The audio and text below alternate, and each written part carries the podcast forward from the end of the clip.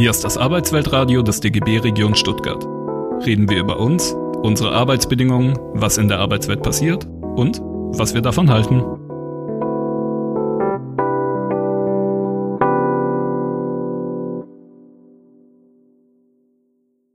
auch geschrieben, weil ich solche Kollegen hatte wie Herr Dr. Lange, der gerade vorbeigekommen ist. Das war früher mein leitender Oberarzt. Er ist jetzt noch äh, als Oberarzt tätig, auch in, in einer Praxis tätig. Verschieden. Ich freue mich besonders, dass er da ist und er könnte den Vortrag genauso gut halten wie ich wahrscheinlich. Es waren die Auseinandersetzungen mit der Geschäftsführung, mit der kaufmännischen Direktion. Ein unmittelbares Ereignis, das hatte ich auch in meinem Buch im zweiten Kapitel beschrieben, war, da ging es um einen Wohnsitzlosen, den wir in unserer Klinik aufgenommen haben und der dort zu einem Drama geführt hat äh, mit zig äh, Vorstellungen beim kaufmännischen Direktor, warum wir diesen Patienten wie versorgen und das ist doch ein Defizit und sowas gehört eigentlich nicht bei uns in die Klinik. Und als Werner Bartens zu mir sagte, ähm, ich kannte ihn, ähm, schreibt dieses Buch, bringt es auf den Markt, habe hab ich das gemacht.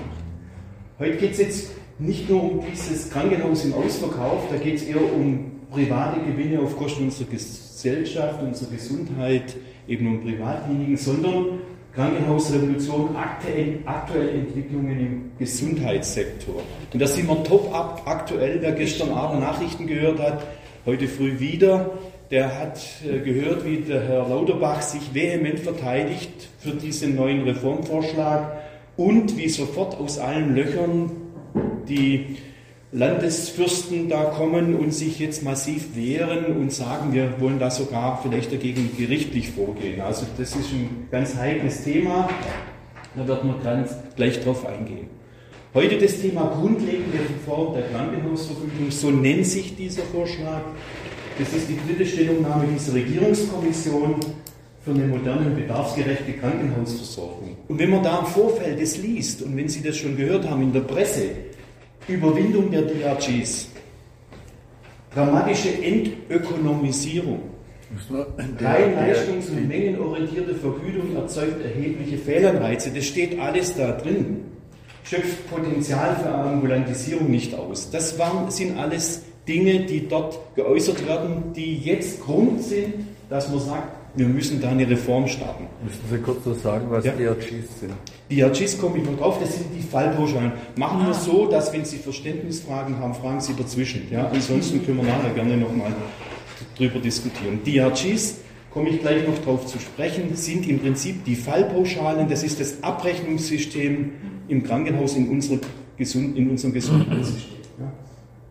Nun muss ich ein bisschen ausholen. Zum einen, unser Gesundheitswesen ist mit 5,7 Millionen Beschäftigte das, der größte Arbeitgeber letztendlich, wenn man alles zusammenfasst. Jeder achte Arbeitsplatz hängt da dran, das macht 13,1 Prozent unseres Bruttoinlandsproduktes aus und es wächst kontinuierlich. Selbst jetzt während Corona sind die Wachstumsraten bei 4 Prozent. Das heißt, es ist ein riesen Markt, der natürlich Begehrlichkeiten weckt, so wie in der Industrie eben auch. Wenn man das hochrechnet über alles, dann geben wir in der Bundesrepublik ca. 1,5 Milliarden Euro täglich in das System rein. Und dass das Begehrlichkeiten weckt, dass da natürlich äh, äh, auch unter Umständen Sparpotenziale notwendig sind, ist klar, denn das meiste kommt aus Sozialtöpfen heraus. Ja?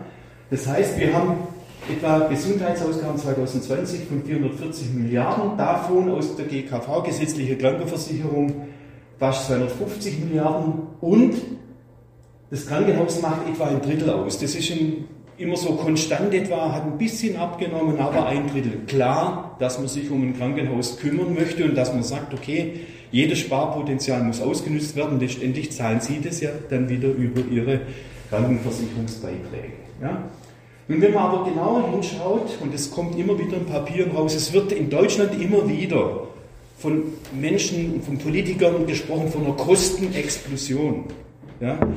Ich kann das Wort schon fast nicht mehr hören. Seit 1975, da hatte Heiner Geisler als Sozialminister in NRW zum ersten Mal das Wort Kostenexplosion geprägt. Der Spiegel hat es damals aufgegriffen und seither geistert, seither explodiert unser Gefühl. Also ich verstehe eine Explosion so, das knallt und dann ist alles kaputt, aber es explodiert seit 1975. Klar sind die Kosten gestiegen und klar gibt es da auch Gründe dafür. Demografie, natürlich, es gibt Gründe wie bessere Medizin etc. Ganz klar, dass man versuchen muss, die Kosten dort zu drücken, da hat niemand was dagegen. Aber es kommt immer so, Deutschland wird immer so als besonderer Standort dargestellt. Wenn Sie es vergleichen hier, wenn man das auf das Bruttoinlandsprodukt runterrechnet, und man muss es ja mit der Wirtschaftskraft korrelieren, sonst stimmt das Ganze ja nicht, dann liegen wir gar nicht so außerhalb von diesem Range. Das heißt, äh, das sind die Ausgaben, die wir für unsere stationäre Versorgung ausgeben vom Bruttoinlandsprodukt betrachten. Wenn man sieht, wie die GKV-Ausgaben, also gesetzliche Krankenversicherungsausgaben, gestiegen sind seit 2008, dann muss man sich allerdings schon Sorgen machen. Ja, die sind enorm gestiegen. Und jetzt ist die Frage, warum steigen die? Ja? Und da muss ich jetzt auch noch mal kurz ausholen. Wir haben die Krankenhausfinanzierung in Deutschland dual geregelt. Das heißt, es besteht seit 1972 ein Krankenhausfinanzierungsgesetz. Das haben damals die Parteien beschlossen. Das ist Gesetz in Deutschland. Da erinnert sich nur kaum jemand mehr dran. Das heißt, die Länder verstoßen gegen Recht. Nämlich, die Krankenhausfinanzierung bedeutet dual die Hälfte, das heißt die sämtlichen Investitionskosten, werden vom Steuerzahler, das heißt von den Ländern bezahlt. Ja?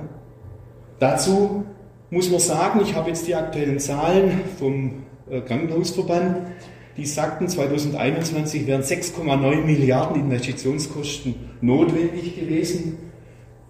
Etwa 47 Prozent wurden bezahlt. Und sind da drin. Das heißt, und das geht seit Jahrzehnten so, das heißt, wir haben hier ein Defizit von Investitions, äh, Investitionen, Investitionsstau, der ist enorm. Und das wird seit seither gemacht. Das ist, wenn Sie gegen Recht verstoßen, würden Sie verklagt werden. Der Staat macht es offensichtlich schon die ganze Zeit so. Ja? Ein zweiter Meilenstein ist 1985. Vielleicht kann sich der eine oder andere noch erinnern. Da war es so, dass ähm, praktisch man diese, das aufgehoben hat, dass ein Krankenhaus Gewinn machen darf. Ja? Bis 1985 war es nicht erlaubt, dass Krankenhäuser Gewinne machen. Wenn Gewinne, dann musste das reinvestiert werden. 1985 haben wir das aufgehoben, denken Sie nochmal zurück. Das war damals so neoliberale Geschichte, da haben wir auch Wasserwerke verkauft und anderes und so weiter, hat das alles wegverkauft und heute steht man eben da und merkt, was man damit angerechnet hat. Man hat nämlich dieses duale Krankenhausfinanzierungssystem hier nochmal dargestellt, also die Betriebskosten zahlt im Prinzip der Versicherte die Pflegesätze, während hier der Steuerzahler die Investitionskosten bezahlen muss. So sollte es sein, ist es aber schon längst nicht mehr. Das Ganze beruht darauf, dass das, äh, das Grundgesetz im Artikel 74 sagt, die wirtschaftliche Sicherung der Krankenhäuser, die Regelung der Krankenhauspflegesätze ist praktisch Aufgabe des Bundes. Und da kommen wir jetzt schon genau da in das, in die Problematik rein, denn die Zuständigkeit sind die Bundesländer für die Planung. Und da haben wir eben diesen Konflikt. Auf der einen Seite will man, dass der Bund die Finanzierungshoheit hat, die Planungshoheit haben die Länder. Ja? Und darauf bestehen sie, haben Sie gestern in der Presse gehört, wie massiv da schon wieder gewettert wurde, von Bayern vorwiegend, von NRW. Ja? Und das ist eben das Problem, dass wir da zusammenkommen müssen. Nun, welche Auswirkungen hat es auf Menschen, auf Patienten? Wenn man 1980 beide Länder, DDR und unser Bundesland zusammengezählt hätte, wären wir auf 3700 Kliniken gekommen mit dieser Bettenzahl. Das ist 2020. Sie werden immer wieder in Statistiken verschiedene Zahlen sehen. Das hängt immer davon ab, ob Sie Krankenhäuser der Grundversorgung nehmen oder ob Sie auch jedes äh, einzelne solitäre Krankenhaus nehmen, das jetzt ganz spezifisch nur für Hüften oder sonst was da ist. Das hängt immer damit ein bisschen zusammen, die Zahlen. Ja. Aber Sie sehen, das hat deutlich, deutlich abgenommen. Das heißt, wir reduzieren massiv. Die Verweildauer hat enorm abgenommen. Wir sind jetzt ungefähr so bei 7,2 Tage durchschnittliche Liegezeit in einer Klinik. Ja. Wenn man das jetzt nochmal vergleicht, die Zahl der Krankenhäuser und die Zahl der Betten.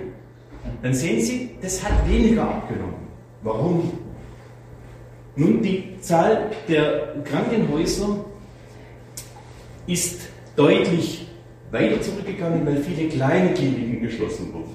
Ja? Die Bettenzahl ist weniger zurückgegangen. Warum? Weil private Klinikträger ein großes Interesse haben, auch private Kliniken bzw. kleine Kliniken zu halten. Ja? Das hat einen Grund, weil der Gesetzgeber hat da ein Loch offen gelassen und hat sie da aufgemacht. Nämlich folgendes. Wenn Sie ein sogenanntes medizinisches Versorgungszentrum gründen wollen, das wäre jetzt ein eigenes Thema heute Abend, was da passiert gerade im Private Equity Bereich. Was da passiert, das ist, das ist unvorstellbar. Ja? Ein, eine Gesellschaft, ein Fonds darf nicht einfach ein MVZ, ein medizinisches Versorgungszentrum, gründen. Wenn Sie aber im Besitz einer Klinik sind, steht Ihnen alles offen. Extrembeispiel, in Nordhessen gibt es eine Klinik, eine Kleinstklinik, hat sechs Betten. Die machen Schlaflabor. Wurde von einem privaten Investor gekauft. In der Zwischenzeit hat dieser private Investor etwa etwas über 100 augenärztliche MVZs in ganz Deutschland verteilt. Das ist genau das, worum es geht. Da hat man ein Loch offen gelassen. Das heißt, Deswegen versuchen eben auch private Investoren kleine Kliniken zu halten als praktische Eingangsklinik, als Portalklinik, weil sie dürfen sonst kein MVZ kaufen und gründen. Das ist ihnen verboten. Das dürfen nur Ärzte. Zweite Sache ist hier mit den Becken. Das sind die Becken, die offiziell immer angegeben werden, wo auch die Politiker immer erzählen. Das sollte man mal dringendst überprüfen. Ich sage Ihnen jetzt einfach mein Beispiel. Unsere Klinik, wo wir früher hier waren, der Dr. Lange kann das bezeugen, gehen Sie da auf die Homepage. Ich war im Karl-Olga-Krankenhaus in Stuttgart, das sage ich jetzt einfach mal hier im kleinen Kreis. Ja. Da steht nach wie vor 355 Betten. Seit 15 Jahren hat die Klinik keine 355 Betten. Bei 220 ist die abgemeldet, da stehen zwei, drei Gänge leer. Da versucht man dann Arztpraxen reinzunehmen oder das anders zu planen. Es ist auch nie geplant mehr, diese 350 Betten wieder zu betreiben. Und jetzt rechnen Sie das mal von einem Krankenhaus runter in ganz Deutschland. Dann können Sie hier nochmal zigtausend Betten abziehen, die auf dem Papier da sind. Und warum? Kann man das so betrügen? Warum? Ja, weil da keiner kontrolliert. Solange das Land nicht hergeht und mal überprüft, in die Klinik geht und sagt, was habt ihr denn de facto, wie viele Betten habt ihr denn tatsächlich, ja? Und das zusammenstreicht. Warum hat eine Klinik Interesse, möglichst viele Betten anzugeben? Zwei Gründe. Das eine ist im Prinzip, dass man sagt, ich bin groß, ich bin ein Global Player, ich bin wichtig. Ja, das ist das eine. Und das zweite ist, das stammt noch aus der Zeit, als über die Bettenzahl auch die Finanzierung abgewickelt wurde. Das heißt, Investitionskosten kann man ganz anders angehen, wenn man 355 Betten sagt und nicht 220 Betten. Also das ist ein ganz wichtiger Grund, warum das, diese Zahl mit großen Fragezeichen zu versehen ist. Das sind die Betten, die existieren in der Form gar nicht. Hier Zahlen vom GKV Spitzenverband, also gesetzliche Krankenversicherung Spitzenverband. Ich möchte hier nur auf diesen Wert nochmal Platz, äh, äh, Wert legen, auf diese Zahlen, nämlich auf die Bettenauslastung, die hier 2019 bei 77 Prozent lag, während Corona nochmal runtergegangen ist, ja, jetzt wieder leicht ansteigt und jetzt das Argument liefert, für viele Politiker, für viele Gesundheitswissenschaftler zu sagen, wir haben doch übrig, wir haben doch viel mehr übrig. Und Personal haben wir übrigens auch übrig, weil ihr habt ja nur 67, 70 Prozent belegt. Ja? Das ist das, was hier gesagt wird. Ich könnte es jetzt umgekehrt formulieren. Ich könnte sagen, okay, wir haben in der Klinik seit Jahren uns auf diese niedere Zahl eingestellt. Oder glauben Sie, dass der kaufmännische Direktor für 100% Betten Personal hat? Im Gegenteil, der hat 50% Personal für 67% Belegung. So ist die Realität. Ja? Und das ist eben das, was jetzt momentan groß in der Diskussion ist. Wichtig, und das war Inhalt von meinem Buch damals, heute nicht das Hauptthema, die privaten Krankenträger. Wenn Sie mal sehen, was in Deutschland passiert ist, 1985, wie gesagt, wurde der Markt aufgemacht. Da war es möglich, dass man private Gewinne machen durfte. Und plötzlich sind so nach und nach private Klinikträger aus der Versenkung aufgetaucht und haben sich da etabliert. Und in der Zwischenzeit, die grüne Kurve hier, sind es die meisten. Das heißt, knapp 40 Prozent der deutschen Kliniken sind in privatwirtschaftlicher Hand, gehören Klinikkonzerne. Konzerne wie Helios, Asklepios.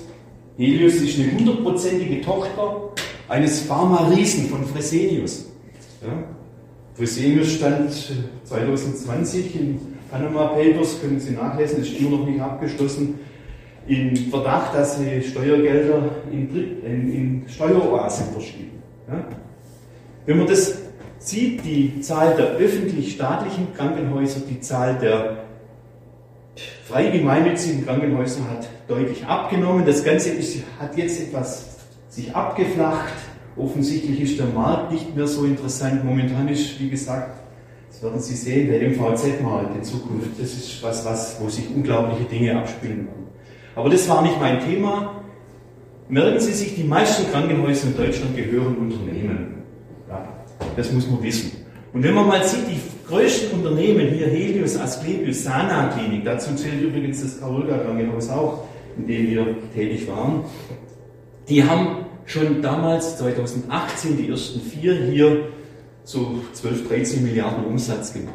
Heute Umsatzentwicklung der größten sechs, da sind wir bei über 20 Milliarden, die diese Konzerne umsetzen ja, mit dem Bereich. Und man muss Folgendes noch sehen, die Konzerne haben Renditeerwartungen ganz locker von 10 bis 15 Prozent. Das ist völlig normal für die. Stellen Sie sich vor, der Daimler würde heute prognostizieren, wir haben eine Aktie, die mit 10 bis 15 Prozent Rendite läuft, da würde ein Sturm losgehen. Ja? Aber das ist im Gesundheitswesen völlig normal in dem Bereich. Ja? Gut, nun fragt man sich, wer beurteilt eigentlich die Klinikschließung? 2016 hat die Leopoldina, das ist die älteste deutsche Wissenschaftsgesellschaft, behauptet, 320 Kliniken seien ausreichend. Also, der Goethe und der Einstein, die Mitglieder dort waren, ja, die drehen sich im Grab um, wenn sie das hören wahrscheinlich. Ja. Also eine Blamage für die Leopoldina. Ja. Wer saß da drin? Der Gutachter, den Namen muss man sich merken, Professor Busse, Gesundheitsökonom an der TU in Berlin. Dann gab es 2018 einen Sachverständigenrat zur Begutachtung im Gesundheitswesen. Auch der kam zur Frage, mindestens die Hälfte der Kliniken kann geschlossen werden. Das war damals um die 2000, oder? 2018. Nein, wie viele Kliniken? 1900 gibt es jetzt noch. Es gibt so 1900, also die waren also so um die 2000, die meinten so etwa 1300. Ja. Gutachter, Professor Busse, saß auch in dem Gremium. Dann gibt es die Studie der Bertelsmann Stiftung Neuordnung der Krankenhauslandschaft 2019, die wird ständig hin und vorne zitiert, die sagt, 600 Kliniken sind ausreichend. Man muss dazu wissen, dass im Vorstand der Bertelsmann Klinik die Frau Brigitte Mohn sitzt, die ist gleichzeitig im Aufsichtsrat vom privaten Röntgenklinikum äh, drin, unter anderem. Und wer hat die Studie geführt? Dreimal dürfen Sie raten. Professor Busse. Ja? Und machen Sie weiter so. Jetzt gibt es die Regierungskommission. Was glauben Sie, wer da drin sitzt? Professor Busse sitzt da unter anderem drin. Ja? Wer nicht, das ist viel interessanter, wer nicht in der Regierungskommission sitzt, da sitzen keine Menschen drin, die in irgendeiner Basisklinik arbeiten, da sitzen keine äh, Kliniker drin, Oberärzte, Chefärzte oder sonst irgendwo, da sitzen keine Pragmatiker aus der Pflege drin, da sitzen keine Patientenverbände drin, keine Gewerkschaften drin. Ja? Das ist jetzt die Regierungskommission, das sind 18 Mitglieder mit dem Herrn Lauterbach zusammen. Und jetzt nochmals die Frage, wer beurteilt und entscheidet über Klinikschließungen? Auf der einen Seite sind die Bundesländer, wie gesagt, zuständig für die Finanzierung, für die Krankenhausplanung, Landesbeckenplanung, Rahmenplanung. Und da gibt es in jedem Bundesland ganz andere Orientierungen. Das ist ein Chaos, was da passiert. Auch was in Baden-Württemberg passiert ist. Baden-Württemberg Kleines Beispiel, der Herr Lucha, mit dem hatte ich äh, vor nicht so allzu langer Zeit äh, einen kleinen Disput gehabt bei einer großen Veranstaltung. Äh, durfte ich auch referieren und dann sind wir ein bisschen aneinander geraten. Da ging es auch um Klinikschließungen, zum Beispiel um Bad Waldsee. Profitables Krankenhaus. Herr Lucha sagt dann, keinen Cent gebe ich nur für dieses Haus aus. Und behauptet, es gibt ja nicht nichts, sondern nach der Schließung des Hauses gibt es da eine ambulante interdisziplinäre Versorgung. Die gibt es aber gar nicht. Die Ärzte, die dort sind, sind längst abgehauen. Die sind nach Ravensburg und anderswo hin. Ja? Als ihn jemand gefragt hat, ob er es so mit seinem Haus auch machen würde, dass er sein Haus abreißt, bevor er auf der Gegenseite sich eine neue Wohnung gesucht hat, war er etwas verlegen. Und bin wieder enttäuscht dann gewesen. Er hat uns dann, wie wir mit ihm diskutiert haben, als Altsozialromantiker bezeichnet. Oh. ich, ich habe in der zweiten Frage gesagt, Herr Luca, ich fühle mich dadurch sehr geehrt. Das hat ihm nicht so ganz gepasst. Ich sage Ihnen nur, Baden-Württemberg ist das Land, das mit die meisten Kliniken geschlossen hat. Ein Drittel der Kliniken sind 1990 sind zu. Man muss weiter da Das heißt, die, das Chaos in den Ländern der eine hat einen Bettenplan, der andere einen Krankenhausplan, der dritte einen Rahmenplan. Die flächendeckende Versorgung wird zum einen nach wirtschaftlichen Kriterien gemacht.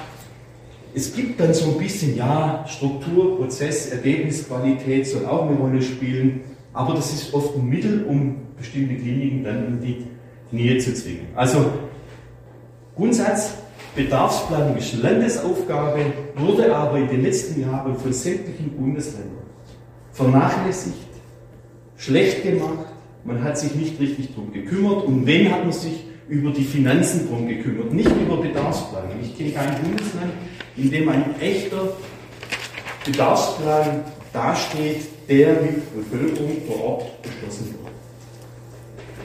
Was Umsetzung auf die Bertelsmann Stiftung nochmal ganz kurz eingehen, die fordert grundsätzlich die Schließung aller kleinen Kliniken mit weniger wie 200 Betten. Ja. Sie fordert eine Auswahl nach Wirtschaftlichkeit und nach Qualität. Und Qualität kann man natürlich beliebig definieren, das ist ein sehr gefährlicher Begriff. Sie will Großkliniken schaffen, also so quasi Megakliniken. Medical Valley, das ist kein Begriff, den ich erfunden habe, sondern es gibt tatsächlich ein Wirtschaftsberatungsinstitut in Europa, das nennt sich Medical Valley. Und die haben solche äh, Dinge drin wie so Superkliniken. Nun hat der Gesetzgeber ja schon 2015 dieses Krankenhausstrukturgesetz da geschaffen. Da ist eine Abwrackprämie drin. Für jede Klinikschließung bekommt das Land Geld. Und wenn es die eine Hälfte selber bezahlt hat, bekommt es vom Bund die gleiche Summe. Das sind mehrere Milliarden, zwei Milliarden sind in dem Topf drin, die dazu dienen sollen, praktisch Kliniken zu schließen. Und was man dann sagt, ist eben den Aufbau ambulanter Versorgungszentren im VZ. Nun müssen Sie sich natürlich überlegen, wenn Sie irgendwo auf dem Land eine Klinik schließen, dann müssen Sie, wenn die Qualität gleich bleiben soll, und Sie das mit so einem Versorgungszentrum ersetzen wollen, müssen Sie da zuerst mal investieren, Milliarden. Ich bin bei einer Diskussion, und das ist mir schon zwei, dreimal jetzt passiert, immer wieder angegriffen worden, dass man sagt, andere Länder, beispielsweise Dänemark, die schaffen es auch, die haben eine ganz andere Struktur. das ist natürlich so ein Totschlagargument. Äpfel mit Birnen vergleichen. Ja? Dänemark ist ein Flächenland, das ist wie Schleswig-Holstein, ein bisschen größer, aber nicht viel mehr. Da erreichen Sie flächenmäßig in 30 Minuten jede Klinik und es ist ein komplett anders finanziertes System. Bitte, wenn man darüber diskutiert, dann bitte ums Ganze. Dänemark finanziert sich sein Gesundheitswesen rein steuerlich. Da gibt es keine Krankenkassen, gibt es keine Privatkassen. Und Dänemark hat genau in diesem Bereich in den letzten Jahren Milliarden investiert. Das heißt, da existiert sowas schon. Ja? Und das müssten wir dann, wenn wir schon Kliniken schließen, dann müssten wir das gleiche Geld zunächst mal investieren, damit auf dem Land keine Versorgungslücke entsteht, zumindest qualitativ die Versorgung gleich bleibt. Auf, Ausbau des Rettungsdienstes, das fordern alle, alle Parteien fordern das, aber das ist natürlich Ziel. Aber ein Hubschrauber mehr oder weniger, der rettet nicht dieses Grundversorgungsproblem vor Ort. Das wird nicht funktionieren.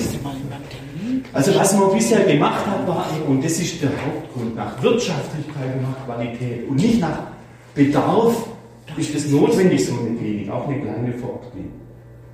Und nochmals, mein Kollege hier, der könnte das gleiche Lied singen wie ich. Jeder, der mal in einer kleineren Klinik irgendwo außen gearbeitet hat, der weiß, was kommt zwischen Freitagmittag und Montag früh in die Klinik, in die Ambulanz. Notfall. 80 Prozent Brot- und Buttergeschäft. Dazu muss man nicht ins Katrinenspital gebracht werden. Ja, das sind der Fahrradfahrer, der sich die Schulter ausgerenkt hat, der Diabetiker, der entgleist ist, der Bauchschmerzen hat, der aus der Sporthalle vom Fußballplatz kommt, etc. Kopfplatzwunden, besoffen, äh, Gehirnerschütterung, die sie überwachen müssen, etc. 80 Prozent kann jede normale Klinik, die eine Grundversorgung hat, abdecken. Und dazu brauchen wir nicht die Superkliniken irgendwo anders. Die wären auch komplett überfordert.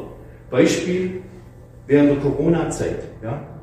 40 Prozent der Patienten, die wegen Corona versorgt werden mussten, stationär, waren in Kliniken mit weniger wie 200 Betten. Stellen Sie sich das vor, die wären alle auch in die Großkliniken gekommen. Die wären in die Knie gegangen, die waren eh schon drin. Ja? Also das heißt, so etwas nur nach Wirtschaftlichkeit und Qualität zu machen, das widerspricht einer Klinik, die für mich zur Daseinsfürsorge gehört, eine Grundversorgung für Menschen. Also, das ist eben das Problem, dass sehr viele da reinreden, dass man eben versucht, praktisch das Ganze mit Wirtschaftszahlen zu belegen und führt eben da dazu. Nun zu dieser Regierungskommission.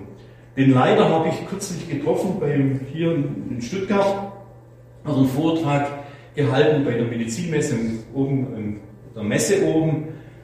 Ähm, naja, er ist Psychiater, die Kommission braucht den vielleicht auch, wenn man das so verfolgt. Das sind die Leute, die in dieser Kommission sitzen. Ja? Drei haben keinen Professorentitel, muss man dazu sagen. Ja? Alles Leute, die meistens weit weg sind von der Medizin, Gesundheitsökonomen, Politiker, die zwar irgendwo mal ein Medizinstudium hatten, aber mit der Realität, mit der Praxis wenig zu tun haben. Das muss man einfach vorwerfen. Die einzelnen Personen kenne ich hier auch persönlich. Also die entscheiden jetzt und die haben dieses Papier. Und wenn man das hat, ich muss es mehrfach durchlesen, um es zu verstehen. Ich halte mich jetzt nicht für ganz blöd, aber es ist schwierig, wenn man zwischen den Zeilen lesen möchte. Schon in der Präambel wird klar, was eigentlich verkauft werden soll. Die Regierungskommission ist der Auffassung, dass die bisher im DRG-System, also das ist das Fallpauschalsystem, kommt gleich noch ein Wort dazu, abgebildete rein leistungs- und mengenorientierte Vergütung erhebliche Fehlanreize bringt und zu einer Mengenausweitung erzeugt. Gleichzeitig, und da konterkariert sich jetzt das Ganze, die Kommission geht aber zugleich davon aus, dass ein Leistungsanreize erhalten bleiben müssen, weil auch eine ausschließlich leistungsunabhängige Vergütung Fehlanreize setzt. Das heißt, die sagen klipp und klar, wir wollen das DRG-System erhalten. Da geht es nicht darum, dieses Ding abzubrechen oder zu ändern, sondern wir wollen da dabei bleiben. Und das ist der Fake gegen die Dinge, die, gegen die ich mich auch zur Wehr setzen möchte und viele Mediziner jetzt da Sturm auf. Das sind die drei Kernbestandteile der Reform. Zum einen sollen die Kliniken in einheitlichen Levels nun gebracht werden. Das ist zunächst mal nicht schlecht. Das ist gut, um das Chaos in den verschiedenen Bundesländern aufzunehmen. Zweitens soll es Leistungsgruppen geben.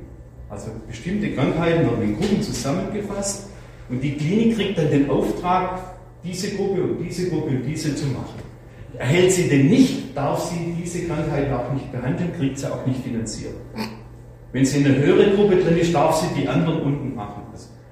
Und das DRG-System, Fallpauschalensystem, soll jetzt modifiziert werden. Und zwar sollen die Kliniken einen bestimmten Betrag als Vorhaltepauschale bekommen. Das muss man sich jetzt mal im Einzelnen überlegen. Also das war die Problembeschreibung. Es ist inzwischen gut belegt, dass der starke Leistungsbezug des DRG-Systems und die Sektorentrennung eine unangemessene Ausweitung von stationären Behandlungen und Übertherapien begünstigt. Also Problem erkannt, ganz klar. Das Problem ist hier formuliert. Und letztendlich bedeutet das, wenn man das eins zu eins umsetzt, ist das praktisch die Bankrotterklärung für dieses Abrechnungssystem, das wir seit 2003 bei uns haben. Ja? Nun muss ich da noch ein bisschen was dazu sagen, damit Sie es ein bisschen verstehen.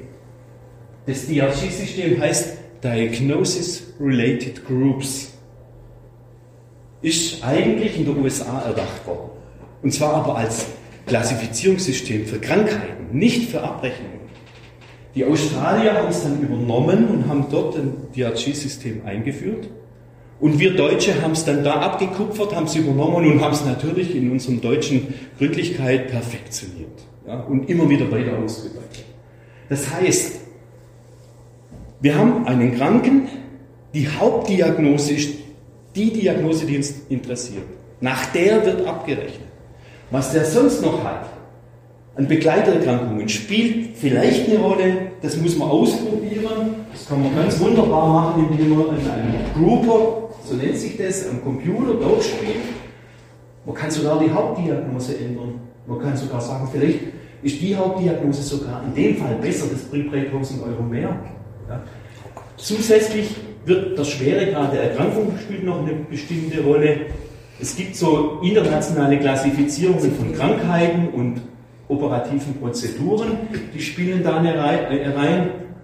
Und letztendlich gibt es Kodierrichtlinien, wie das Ganze abgerechnet werden soll. Dazu zuständig ist das Institut für Entgeltsysteme und es gibt Bewertungsrelationen. Das heißt, ich habe hier einen Basisfallwert und ich multipliziere jetzt diesen Basisfallwert mit der Bewertungsrelation und dann kriege ich den Erlös für den Patienten. Wenn da eine Krankheit drin ist, die keine Erhöhung dieses diese Bewertungsrelation bringt, dann gerät sie bei uns auch schon ein bisschen, schon bei den Ärzten im Kopf, in Vergessenheit. Man, man sagt, warum? Also ich bringe ein einfaches Beispiel. Sie haben Ihr Auto komplett kaputt gefahren. Ja, Sie haben sich jetzt total sich nicht drum gekümmert. Jetzt kommen Sie in die Werkstatt und der sagt, ach Gott, ach Gott, Motor, Reifen, Scheibenwischer, Elektrik, alles kaputt. Aber ich kann Ihnen jetzt nur den Motor richten. Ja, weil das andere kriege ich nicht bezahlt. Also, ich bricht Ihnen jetzt den Motor und dann gehen Sie bitte nach Hause und in sechs Wochen kommen Sie wieder. Wir haben eine eigene Autoelektrik, dann machen wir eine D-Elektrik. Und da fängt das ganze Spiel von vorne wieder an. Da können Sie wieder abbrechen. Ja? Genau das passiert. Das heißt, der Mensch als gesamte Kranke wird nicht in seiner Gesamtheit behandelt, sondern er wird partitioniert in einzelne Krankheiten. Ja? Und das führt dazu, dass es zum Schluss Case, ein sogenannter Case Mix Index gibt. Den musste ich als Chef nachts auswendig herbeten können. Ja? Das war in der nächsten Sitzung irgendwo, war das der Parameter schlechthin, gegenüber dem ich mich vertreten musste bei meinem kaufmännischen Direktor und Gangungsdirektor. Der Case Mix Index plus die Fall multipliziert mit der Fallzahl ergibt nämlich den Erlös meiner Abteilung. Und wenn ich nicht an dem Bereich komme, wo also die schwarze Zahl ist, dann werden einem die Ohren lang gezogen, mal ganz einfach gesagt. Ja? Also, nun gehen wir mal zurück. Ziele bei dieser Einführung 2003. Unsäglicher Name, Ulla Schmidt, sage ich nur, oder andere auch, die da beteiligt waren. Die wollen alle heute nichts mehr davon wissen, beziehungsweise bleiben bei der Behauptung, das war toll, dass wir das eingeführt haben. Und dazu müssen wir stehen, wir müssen es nur ein bisschen noch ändern. Ja? Keiner hat den Mut zu sagen, das war Mist. Ja? Was war das Ziel? Die Liegezeiten sollten verkürzt werden in den Krankenhäusern. Die Zahl der stationären Behandlungen soll deutlich reduziert werden, weil da liegt Deutschland wirklich tatsächlich im internationalen Vergleich ziemlich hoch mit 19 Millionen pro Jahr, also stationäre Aufnahmen. Die Kostensteigerung begrenzen, klar, das ist Aufgabe jeder Bundesregierung. Überkapazitäten abbauen, Bürokratie abbauen. Ja, großes Schlagwort. Transparenz, Vergleichbarkeit von Leistungen. So. Das war 2003 die Herausforderung. krachend gescheitert. Ich zeige Ihnen jetzt alle Beispiele. Ja? Das war ein Instrument der Leistungsberechnung und nicht der medizinischen Leistungserbringung. Und eine der großen Lügen ist jedes Mal oder mehr, die verbreitet wird, die Verweildauer wäre sonst nicht runtergegangen, wenn nicht die DRGs eingeführt worden wären. Weil da früher hat man abgerechnet praktisch über die Liegezeit, also Tagesfallpauschalen hat man da gemacht. Und man hat den Ärzten und allen unterstellt, die würden ja nur deswegen die Patienten verhaften und in der Klinik behalten, damit sie gut verdienen. Das ist die Realität. Das war in der Zeit, als noch Selbstkostendeckungsprinzip war, ging doch schon da schön runter. Es, es gab also andere Faktoren. Hier ist 2003, da hat sich nicht mehr viel verändert, im Gegenteil. Und da lässt sich auch nicht mehr sehr viel verändern. Weil wir halt Schwerkranke haben, Manche werden kürzer liegen durch die moderne Medizin, durch schnellere Behandlungen, aber manche liegen mehr. Also, erste Lüge, DRG-System hat dazu geführt, dass die Liegezeiten verkürzt würden, stimmt nicht eindeutig zu belegen. Ja. Stichwort blutige Entlassung. Kommt jetzt gleich. Mythos, oder? Kommt, kommt gleich noch. Hier, zweite Geschichte. Fälle in Millionen. 1991 14,6, 2019 19,4, ist jetzt ein bisschen runtergegangen. Also das sind äh, Indexzahlen, also nicht, das sind keine Absolutzahlen, bitte mathematisch das jetzt nicht ver, äh, verwechseln. Aber die sind hochgegangen. Das DRG-System hat dazu geführt, dass die Zahlen hochgehen. Warum? weil wir diese Drehtürmedizin haben, weil wir eben genau den Patienten aufteilen und schon bei seiner Entlassung sagen, wenn er aus der Chirurgie geht, in sechs Wochen kommst du nochmal in die Innere und dann kommst du nochmal in die Orthopädie oder egal. Das heißt, ein Patient wird mehrfach im Jahr aufgenommen, statt dass man ihn vielleicht in einer Sitzung in einem Aufenthalt stationär behandelt. DRG-System. Dieses System ist der Anreiz dazu, man kann damit nur Geld verdienen, wenn man so sich an. Dann Ausgaben in Milliarden. Hier 1991 knapp 30 Milliarden, hier 2019 18.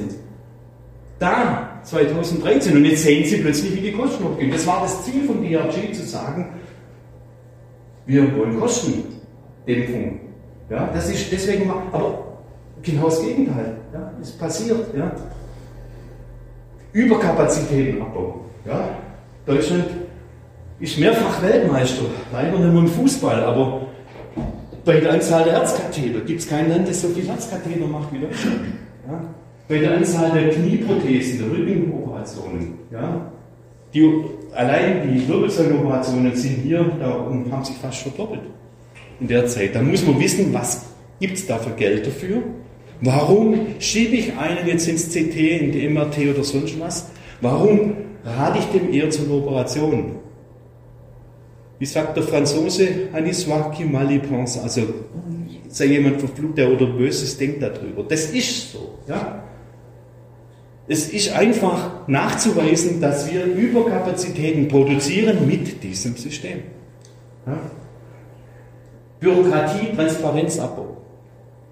Wir haben in Deutschland 8500 Mitarbeiter im sogenannten medizinischen Dienst, früher medizinischer Dienst der Krankenkassen beschäftigt. Man hat es jetzt geändert, die Rechtsform ist etwas geändert, also Körperschaft. Im Prinzip ist aber der Grund genau gleich geblieben. Man wollte die Nähe zu der Krankenkasse da ein bisschen wegnehmen. 2300 Ärzte mit steigender Tendenz. 2600 Fachpflegekräfte sind da beschäftigt, die nichts anderes machen, als Rechnungen prüfen, Überprüfungen, ob ein Patient zu Recht stationär war oder nicht. Und natürlich hat es dazu geführt, dieses komplexe System, das ich vorher nur angedeutet habe, wie kompliziert es ist. Eine Klinik, wenn die recht, richtig abrechnen will, die braucht auf der anderen Seite quasi Spezialisten, die dem entgegengesetzt werden. Das heißt, wir haben zwei Armeen gegeneinander, die sich aufrüsten. Die nur, die Klinik hat nur eine Chance, eine rechtliche Rechnung zu stellen, wenn sie entsprechende Fachleute auf der anderen Seite hat. Und da drücken sich viele Kollegen den Hintern platt, indem sie etwa große Kliniken, also das Casino-Spital habe ich nach, gefragt. Die haben acht Ärzte angestellt, die im Medizincontrolling sind. Die fehlen uns, überall fehlen Ärzte. Arztausbildung kostet ca. 400.000 Euro hochgerechnet. Ja, Medizinstudium. Sitzen da und machen Rechnungsprüfungen. Ja. Und das steigt weiter. Ja. Das ist übrigens, ja, kommen wir nachher noch drauf. Dann die Krankenkassen spielen natürlich auch ihr Spiel. Die sprechen wirklich von einer Real-Tax-Quote. Das heißt, die preisen schon in ihrem Budget ein, was im nächsten Jahr wieder da zurückgeholt werden darf und kann. Das rechnen die schon in ihrem Budget ein. Und dann muss man noch Folgendes wissen, dass die Krankenkassen haben den Kliniken oft vorgeworfen Abrechnungsbetrug. Einer der Vorsitzenden einer der größten Krankenkassen in Deutschland hat es ganz groß im Fernsehen verkündet, Abrechnungsbetrug. Wenn wir das nicht kontrollieren würden, würden 50 Prozent der Rechnungen falsch sein. Es ist einfach unverschämt. Zum einen, die Rechnungen, die geprüft werden, da geht es nicht um die falsche Rechnung, sondern es geht um die Liegezeit, es geht um die Überschreitung der Liegezeit und da geht es genau um diese blutige Entlassung. Und zwar nicht nur blutige Entlassungen, dass der zu früh rauskommt, sondern auch Patienten, die, wo wir keinen Anschluss haben, wo wir einen Patienten haben, der in eine Kurzzeitpflege muss, der einfach zu Hause geht, es nicht mehr. Verhält sich eine Klinik sozial und behält ihn noch bis in der Übergangszeit eine Woche, bis er dann endlich ins Pflegeheim kann, dann legt sie drauf. Ja? Das heißt, und das Zweite, wo ich mich so ärgere über die Krankenkassen, wenn die von Abrechnungsbetrug sprechen, ja, dann muss ich sagen, wer im Glashaus sitzt, sollte vorsichtig sein. Was? Das hängt mit dem zusammen. Morbi RS, das heißt morbiditätsorientierter Risikostrukturausgleich.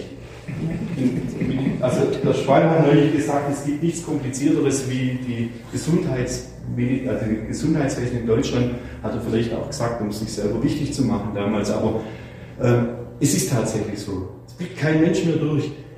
Wenn Sie jetzt meinen, Sie zahlen Ihren Krankenkassenbeitrag in Ihre Krankenkasse und von dort wird es wieder finanziert. Nein, Sie zahlen Ihren Krankenkassenbeitrag in einen Fonds. Das ganze Geld kommt da zusammen. Und die Krankenkassen kriegen daraus wieder einen, ihr, ihr Geld dann, indem sie eben das Schwere abhängig bekommen. Das heißt, wenn dort viele kranke Patienten sind, kriegen die mehr daraus, das macht das Ganze hoch. Was haben die gemacht? Das ist wirklich so passiert. Die haben eigene Vertreter in Arztpraxen geschickt, um abzucoden. Die haben die, die Patientenakten durchgeschaut und haben denen angeboten, wir machen das für euch umsonst. Ja.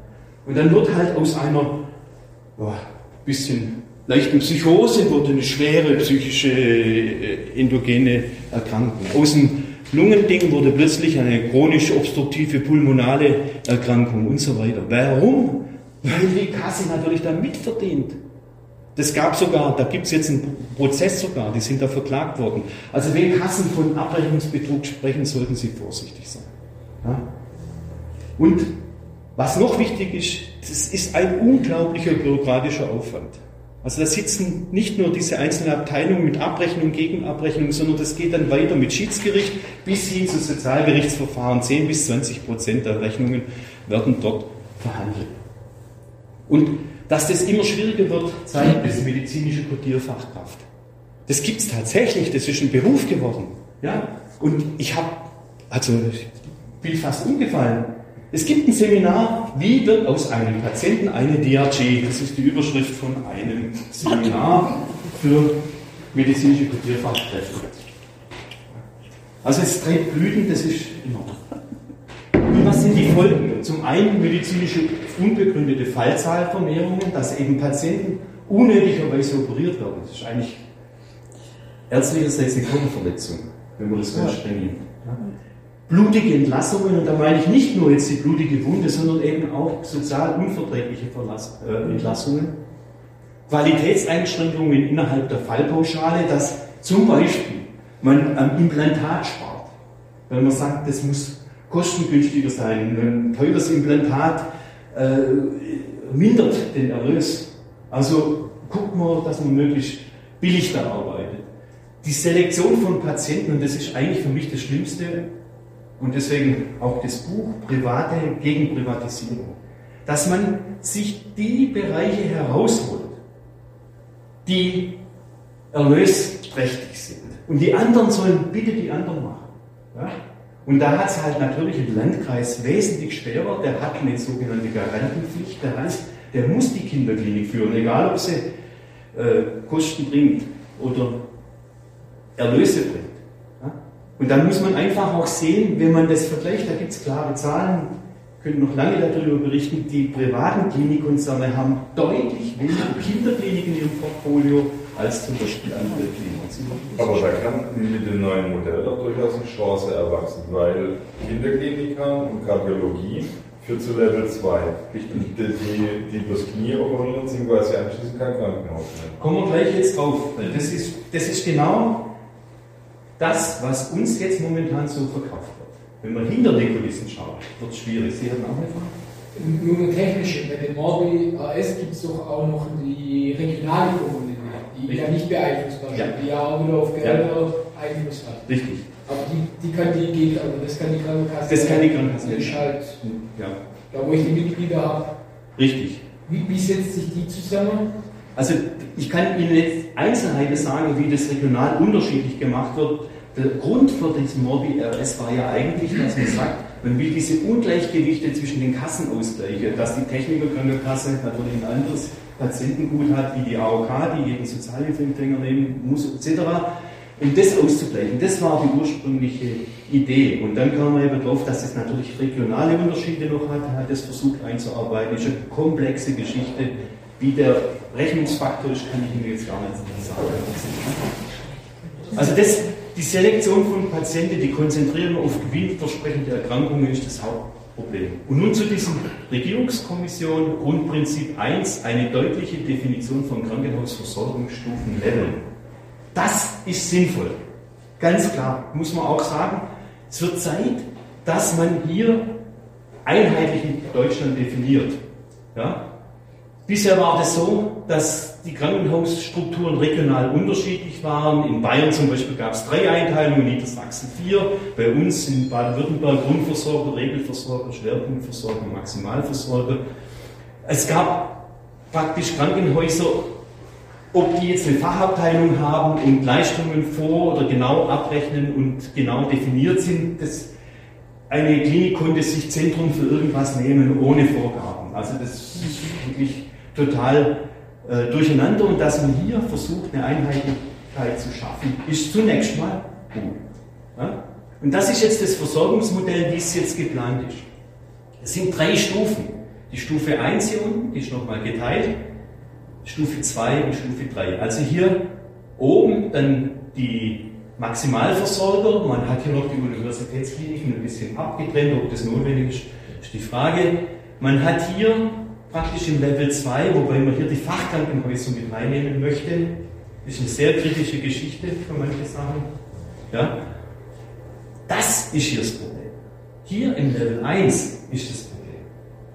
Das zeige ich Ihnen jetzt. Wir haben 818 Standorte haben keine Notfallversorgung, die fallen schon mal raus. Ja? Und in der Stufe 1 sind 663 Standorte, die zur Notfallversorgung zählen. Was ist das Problem? Dieser Level 1, römisch 1i, heißt integrierte ambulante stationäre Grundversorgung. Soll Akutpflegebetten haben und ein regionales Gesundheitszentrum. Man, ganz ehrlich, das kann man nicht mehr Klinik nennen. Ja? Ich war oben in äh, Stuttgart, wie gesagt, bei diesem Kongress, da wurde der, der Joe auch gefragt. Ja, dann sei doch ehrlich. Dann sagte er, ja, man soll das doch Klinik nennen, aus psychologischen Gründen. Also es ist ein Fake. Ja? Diese Kliniken, die da vom Netz gehen, die Level B1 sind, die werden auch nicht mehr so finanziert, die sind aus dem Finanzierungssystem raus. Die kriegen so eine Pauschale. Das hat nichts mehr mit der äh, Bildung zu tun. Also die werden aus dem DRG herausgenommen, kriegen so eine Tagespauschale und die ärztlichen Kosten, die werden jetzt plötzlich über den niedergelassenen Bereich, also den normalen äh, EBM abgerechnet. Sollen, so ist das geplant. Das heißt, da existiert keine Klinik mehr, die 365 Tage, 24 Stunden, 7 in der Woche quasi eine Komplettversorgung macht, wo die Grundversorgung da ist, so wie ich es vorher gesagt habe. Die sind draußen. Das ist irgendein Mischmasch aus ambulanten Versorgungszentrum, integriert ambulante stationäre Grundversorgung. Dieses Bündnis Klinikrettung empfehle ich Ihnen sehr. Wenn Sie mal mehr reingehen wollen in die ganze Geschichte, die haben ein, seit Jahren kümmern sich die darum und die haben ein tolles Papier aufgelegt, wo gegen diese äh, Struktur oder Änderung da so gange ist und die haben schon sehr, sehr viele super Vorschläge gemacht als Alternative. Da gibt es ein Papier mit 120 Seiten, detailliert, wird aber von der Politik einfach nicht wahrgenommen. Ja? Das heißt, hier, Level 1i sind auch aus deren Sicht her keine Krankenhäuser mehr. Und das muss man einfach ehrlich sagen. Und das ist in der Reform versteckt da drin. Es ist im Prinzip nichts anderes, als über die Hintertür das jetzt einzuführen, Kliniken zu schließen. Und das muss man ehrlich sagen. Ja?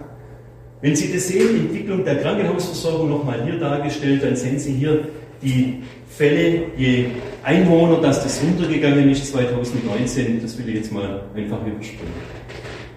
Und ein zweiter Punkt, der mich am meisten aufregt, der Sie als Gewerkschafter auch aufregen müsste.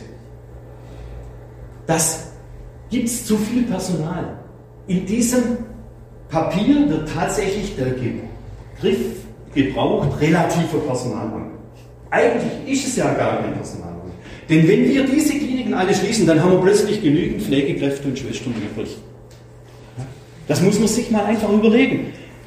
Wenn Sie eine ambulante Versorgung, Sie schließen irgendwo auf dem Land eine Klinik und wollen dort eine qualitativ gute ambulante Versorgung machen, dann brauchen Sie jede Schwester, jede Pfleger dort sogar noch intensiver, weil die Versorgung dort nicht so wie in der Klinik funktioniert. Da können Sie nicht sagen, kommt, den schicken wir schön um die Tür rum, dann machen wir ein Röntgenbild, sondern den müssen Sie organisieren, wie Sie diesen Patienten jetzt zum Röntgenarzt irgendwo hinbekommen, dann muss er wieder zurückkommen.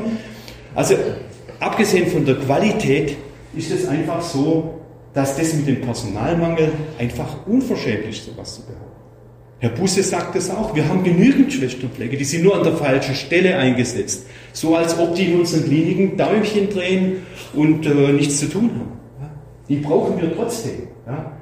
Personal durch Überbürokratisierung belastet. Es ist der Wahnsinn. Und dieses System, das jetzt neu kommt, schafft noch zusätzlich Bürokratie, da können wir uns ganz sicher sein. Ja? Also, das ist man könnte viele Argumente dagegen halten. Ich möchte jetzt aber noch auf das zweite gehen. Ein System der Leistungsgruppen, die passgenauer als die bisherige Abrechnung quasi Fachabteilungen bilden und das sind sogenannte Levels, die dann zugeordnet werden. Also, im Grunde nicht ganz schlecht. Ja? Das heißt, eine Klinik braucht bestimmte Strukturvoraussetzungen, bestimmte Organisationsstrukturen, die ihr erlauben, dass sie bestimmte Krankheiten behandeln darf. Und das wird, sie muss sich dafür bewerben, sie kann sich mit der Nachbarklinik absprechen, das wird dann ein Geschachere wie auf dem persischen Markt. Du kriegst das, dafür mache ich das. Ja, ob das jetzt gut ist, ja, dass man so partitioniert wiederum, ist die Frage. Ja, oder ob es nicht sinnvoller wäre, es ist toll, ich kann Ihnen aus unserem Bereich nur sagen, natürlich gibt es Stand-alone-Kliniken, die nur Orthopädie machen, nur Knie und Hüfte implantieren. Und die machen das mit hoher Qualität, nichts dagegen. Aber in seltenen Fällen kommt es plötzlich zu einer Blutung. Da wird ein Blutgefäß verletzt. Was machen die? Die können hoffen, dass sie draufdrücken, schnell irgendwo ein Gefäßchirurgen herbekommen. Wir haben das mehrfach erleben müssen. Ja? Oder gucken, dass der Patient stabil bleibt und mit dem Notarzt in die nächste Klinik kommt. Wer die Klinik integriert in einem größeren Zentrum, in einer größeren Klinik, dann ist der Gefäßchirurg da, der neurologisch da, wenn es ihm schlecht geht, der äh, kardiologisch da, wenn er was im Herz hat, etc. Also das ist die Frage, wie integriert man dann diese Kliniken, die nur spezialisiert sind und, und man muss sich auch fragen, warum sind die spezialisiert auf nur eine Sache? Nun, klar, weil es attraktiv ist. Die wollen nicht irgendwie Gastroenterologie oder irgendwas machen, wo man draufgeht. Also trotzdem Dagegen darf man sich nicht wehren, man muss nur gucken, dass es nicht missbraucht wird, auch von der Qualität. Also die Leistungsgruppen sind zum Schluss 128 Gruppen. Da werden die ganzen Krankheitsbilder, Codes und andere Dinge zusammengefasst und in Gruppen eingeteilt und die Klinik bekommt dann die Zuweisung und darf dann nur diese äh, Leistungsgruppe auch behandeln. Sonst äh, kriegt sie da kein Geld dafür. Und jetzt kommt Grundprinzip 3. Man will praktisch diese mengenbezogene Komponente herausnehmen und bedarfsgerecht und qualitätsorientiert eine Vorhaltefinanzierung machen. Und das finde ich an diesem Programm das Schlimmste. Das ist der größte, die größte, äh, der größte Fake, wenn man so will. Ja? Ich zeige es Ihnen jetzt mal ganz einfach, man müsste es wesentlich komplizierter darstellen. Also so war es bisher. Die Finanzierung einer Klinik, 20% ist seit 2015 äh, für die Pflege als Pflegebudget fest. Das hat man schon rausgenommen. Ist also nichts anderes als eine Vorhaltefinanzierung letztendlich. Ja? Und 80% wird über die DRG-Service. Das heißt, je mehr Fälle Sie machen, desto mehr verdienen Sie. Ja? Und um das ein bisschen abzumildern, geht man jetzt her, und das ist der neue Vorschlag, dass man nochmal 20 Vorhaltepauschale macht. Das heißt, das Geld kriegt die Klinik, egal ob sie was arbeitet oder nichts arbeitet, das kriegt sie. Ja? Auch in Klinik. Für die Neonatologie, für die Pädiatrie und für äh, bestimmte äh, Gruppen Intensivmedizin gibt es 40% Vorhalteanteil. So, und das soll jetzt das Neue sein? Der Rest geht genau wie bisher. Nur, dass da oben an den DRGs 20% abgezogen wird. Das heißt, der Einzelfall reguliert dann weniger. Das heißt, die Summe bleibt letztendlich genau dieselbe. Ja?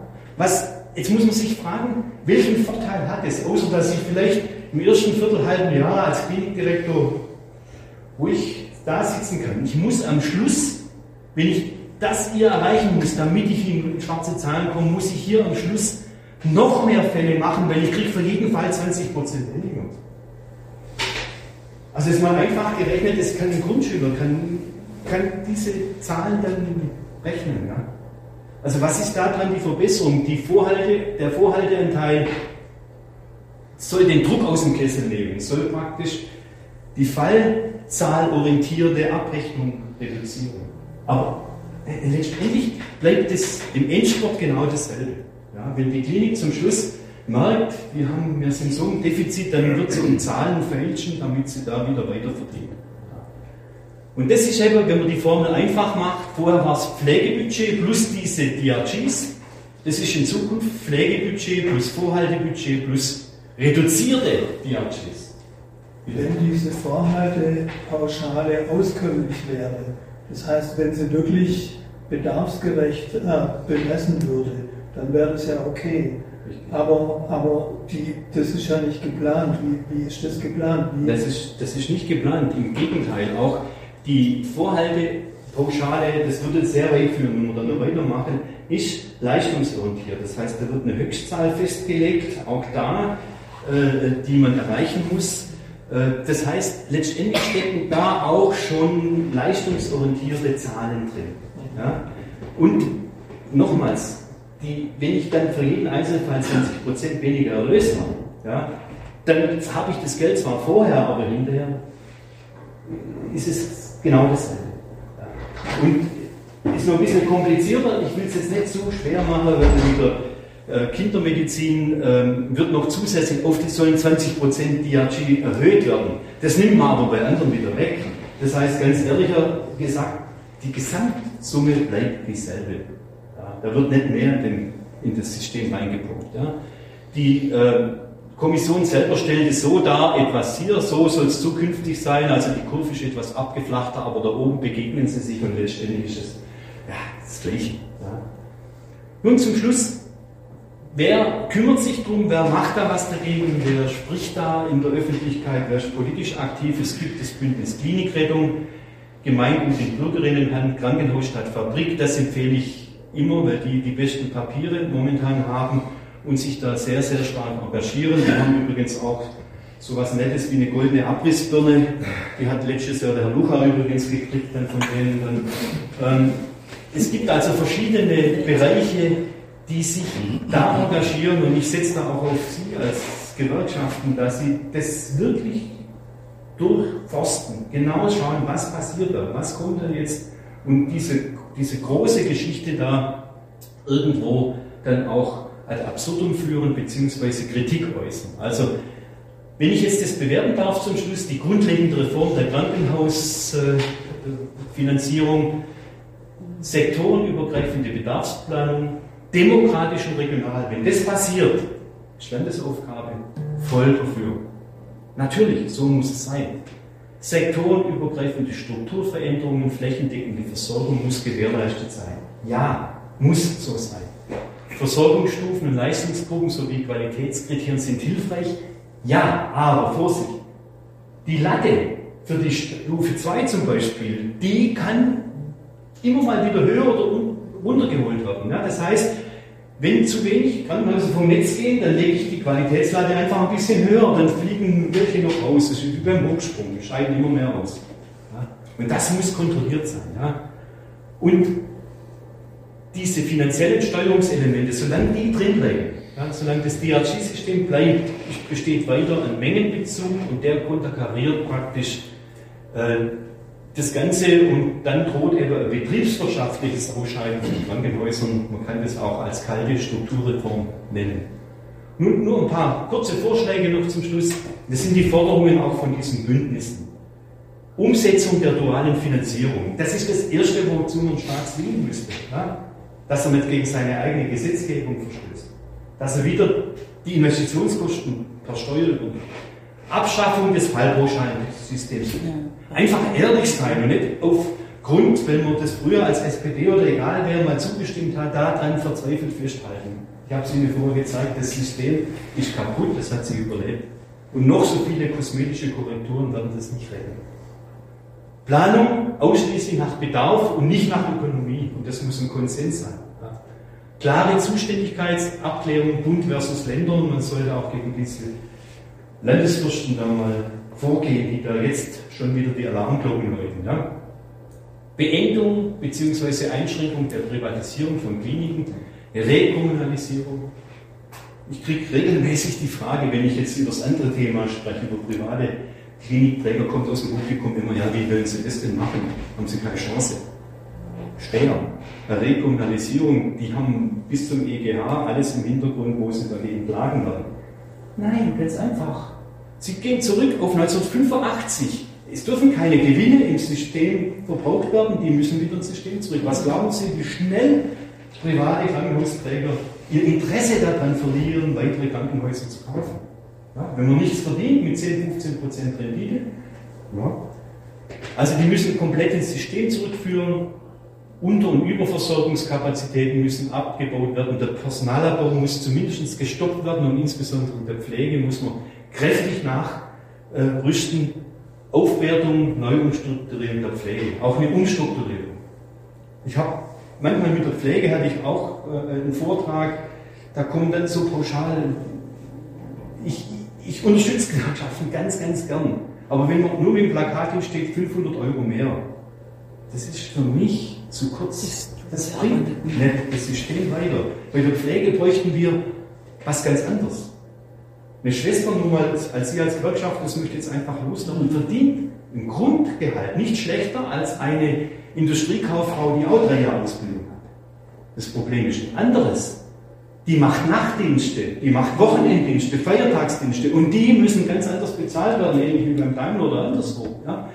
Es muss eine Struktur da sein, wenn die sich weiter qualifiziert, dass die als Stationsleitung nicht plus 60 Euro mehr Geldbeutel hat. Wer macht denn dann den Job noch? Sondern da muss eine Spreizung, ein Anreiz sein, dass die sagt, okay, ich qualifiziere mich weiter, ich kriege dann eben auch mehr Geld dafür. Das nur so nebenbei. Also, für mich ist diese Reform, grundlegende Reform der Krankenhausvergütung ein Etikettenschwindel, ganz klar. Man erlaubt, dass Krankenhäuser Weitergewinne machen, man lässt insbesondere den Bereich Privat gar nicht drin, den lässt man komplett offen. Das heißt, da entsteht gerade mit diesem ambulanten medizinischen Versorgungszentrum ein Riesenmarkt zukünftig für sogenannte Private Equity Investoren, ja, die ihr Geld dann irgendwo in, also Beispiel Nachbarkreis, zwei Kreise weiter, ja, da haben wir mal versucht, mit einem Journalisten zusammen rauszubekommen, wer, wem gehört die Klinik eigentlich? Ich sage es jetzt ganz offen, Altstadt. Ja, da oben. Wir sind dann über Luxemburg nach London gekommen und dann haben wir die Cayman Islands und da war es dann dicht. Und irgendwann haben wir dann noch rausgekriegt, nein, die Klinik speziell, die gehört einem Bankinvestor in Bahrain. 100 Prozent. Und das passiert bei den VZs noch extremer. Da ist erst der Anfang gegangen. Und diese Investoren, die kaufen nicht nur Kliniken, sondern auch Altenpflegeheime etc. Also, und das ist mein letztes Daseinsvorsorge, braucht Sachsteuerung, keine finanzielle Steuerung. Zuerst müssen wir vernünftig planen, dann müssen wir das, was wir planen, umsetzen und das muss finanziert werden. Und nicht umgekehrt, dass wir daraus, dann wird da ein Schuh draus. Ja? Und die DRGs, also die Fallpauschalen, müssen komplett abgeschafft werden und Gewinne in Krankenhäusern müssen verboten werden. Ja? Also, zum Schluss noch, Situation ist prekär, noch nicht ganz hoffnungslos. Also ich hoffe, dass wir irgendwie das Fahrzeug aus dem Dreck noch kriegen. Dazu setze ich natürlich auch auf Menschen wie Sie. Und wohin das in Zukunft geht, das entscheiden wir jetzt mit, indem wir da eben auch uns engagieren.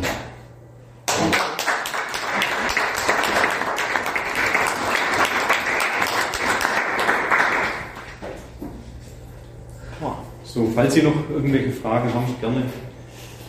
Ansonsten habe ich Sie wahrscheinlich erschlagen jetzt. Gut informiert. Bitte? Gut informiert. Wie gesagt, ich kann an nur die Oberfläche. Immer die Details ist noch alles noch komplizierter als es äh, scheint. Gut. Aber das würde jetzt heißen, die müssen jetzt alle Kliniken nach welchen Kriterien auch immer und was weiß ich, alle erstmal einsortieren, oder? Das ist auch wieder gemacht. Das ist der erste Schritt, wenn diese Reform umgesetzt wird. Es gibt natürlich da Übergangsphasen, das sind in der Regel fünf Jahre geplant, ja, bis das dann umgesetzt wird in alle Richtungen. Ja. Ähm, die Kliniken haben jetzt die Möglichkeit für diese bestimmten Gruppen sich da zu positionieren, zu gucken, wie viel haben wir da und dann müssen sie sich bewerben. Aber das wird eine komplette Umstrukturierung der Krankenhauslandschaft, das muss uns klar sein. Insbesondere im ländlichen Bereich, kleine Kliniken, ja, die sind höchst gefährdet. Und ich war neulich in Freiburg im Breisgau. Ja, da gibt es eine Klinik, Rostbach-Klinik, die gehört Helios. Da waren 150, 200 Leute im Saal, ja, die da zum Vortrag kamen. Warum? Weil sie jetzt direkt bedroht sind vor der Haustür. Dann plötzlich wird man aktiv. Und ich warne davor, zu warten in manchen Regionen, bis das so weit kommt. Weil dann ist das vorbei. Dann haben sie keine große Chance mehr, da was dran zu ändern. Ja. Also im Landkreis Esslingen gäbe es genau eine Klinik, die quasi Level 2 bzw. 3 erreichen würde. Und wenn man dann 30 Kilometer drumherum mit, äh, beziehungsweise 30 Minuten mit Blaulicht drumherum und Zirkel in die Hand nimmt, dann äh, haben wir ein Einzugsgebiet, da sind wir irgendwo zwischen Göppingen und Stuttgart auf der einen Seite. Es ist so. Und letztendlich wissen die das auch in der Kommission. Deswegen haben sie jetzt so ganz schwache äh, Regelungen geschaffen, dass zum Beispiel eben dann die eine Klinik mit der anderen, wenn sie räumlich in der Nähe ist, sich da das teilen kann. Dass sie dann trotzdem in den Level 2 kommt. Ja. Level 1 werden Kliniken sein, die man unbedingt braucht, die man nicht wegreduzieren kann, die brauchen und also ganz ehrlich, eine Klinik, damit sie Klinik heißt, die braucht für 24 Stunden 365 Tage eine Notfallversorgung. Also Level 3. Level 1, um Level 1 geht es jetzt. Ja? Die braucht es unbedingt. Ja? Und da muss mindestens ein Anästhesist, ein Chirurg, ein Internist da sein, um die Basics zu versorgen. Ja? Alles andere wird eine Qualitätsminderung sein. Und wenn man das umrechnet, wie die das haben, sind das über 600 Kliniken in Deutschland, die da vom Netz gehen, die zu irgendwas umfunktioniert werden. Und genau in den Regionen, wo es wichtig ist. Wo, wo, wo niemand anders da ist. Und glauben Sie ja nicht, dass das mit den MVZs funktioniert. Das funktioniert jetzt schon nicht mehr. Ja, die MVZs, die dort aufgebaut werden, 85% der MVZs sind in Ballungszentren. Ja, da, ganz klar, was da wichtig ist und wo man hin will. Zum Thema Notfallversorgung. Es gibt äh, quasi äh, Krankheitsbilder, wo Zeit ganz entscheidend ist. Mhm. Also ich weiß es selber, 2008, 23. November, schwerster Schlaganfall. Ja, das Ähm, weiß ich noch. mein, mein Glück war, dass ich innerhalb von zwölf Minuten in der Klinik war. Zwölf Minuten.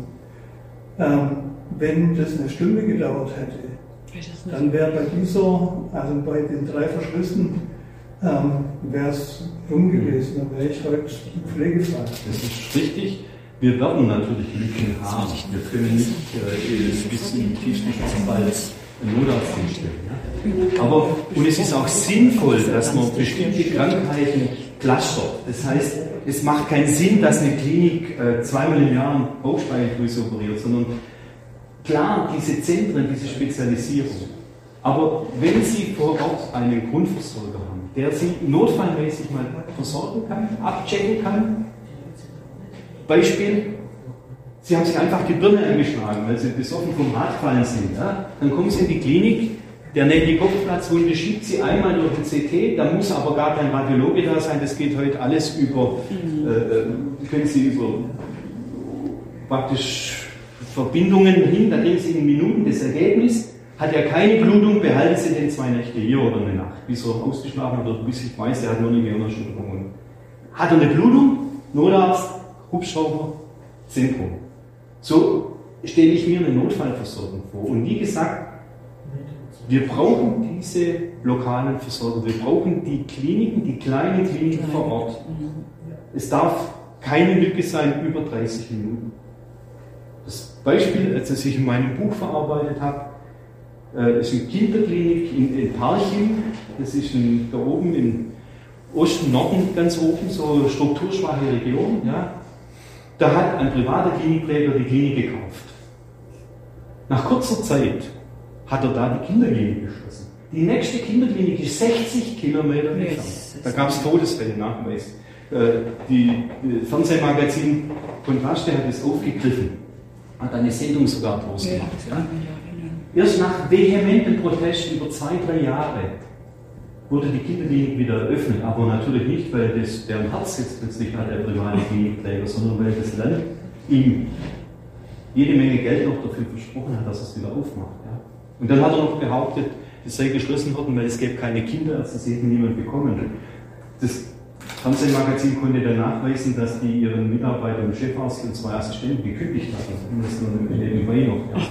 Dafür hat der äh, Träger aber natürlich eine Orthopädie aufgemacht und Hüften da implantiert. Wobei das völlig egal ist, ob sie mit ihrer Hüfte 60 Kilometer hinfahren und sich dort operieren lassen. Aber für das Kind, das eine schwere Lungenerkrankung hat, wo die Eltern da sind, ist das eine Qualitätsstrukturversorgung vor Ort. Ja?